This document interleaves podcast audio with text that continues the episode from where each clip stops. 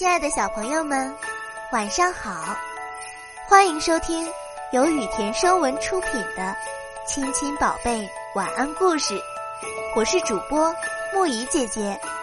接下来我会每天给你讲一个好听的故事，伴你入睡。今天我们要讲的故事是《保险业巨子的起点》。克里蒙斯通是美国联合保险公司的董事长，也曾是美国最有钱的人之一。一九零二年，斯通出生在芝加哥南区。在他很小的时候，父亲就去世了，是母亲把他抚养长大。他家里很穷，小时候曾为补贴家用，到一家餐馆卖报纸，经常被赶出来。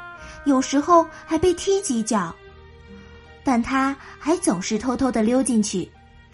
客人们见他如此有勇气，便劝餐馆的人别再轰他。斯通的母亲靠替人缝补衣裳攒了一点钱，在斯通十几岁时，他开了一家小小的保险经纪社，替美国伤损保险公司推销意外伤害险和健康险。每推出一笔，经纪社就能收到一份佣金，这是该社唯一的收入。斯通的母亲是唯一的推销员，在母亲的努力下，保险经纪社逐渐发展起来。斯通在十六岁那年的夏天，也开始出去推销保险。母亲叫他去一栋大楼推销，当他站在大楼外时。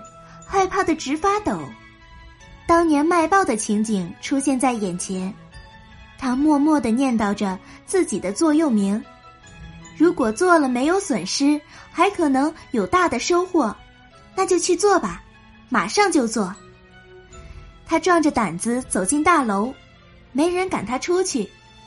他走进了每一间办公室，但那天他只推销出去两份保险。赚了几元钱佣金，但他知道自己有克服恐惧的勇气和办法。二十岁那年，斯通开了一家保险经纪社——联合保险公司。一九三八年，他就成了一名百万富翁。好啦，今天的故事讲到这里就结束啦，晚安，小宝贝们。愿你们每晚都能甜美入睡。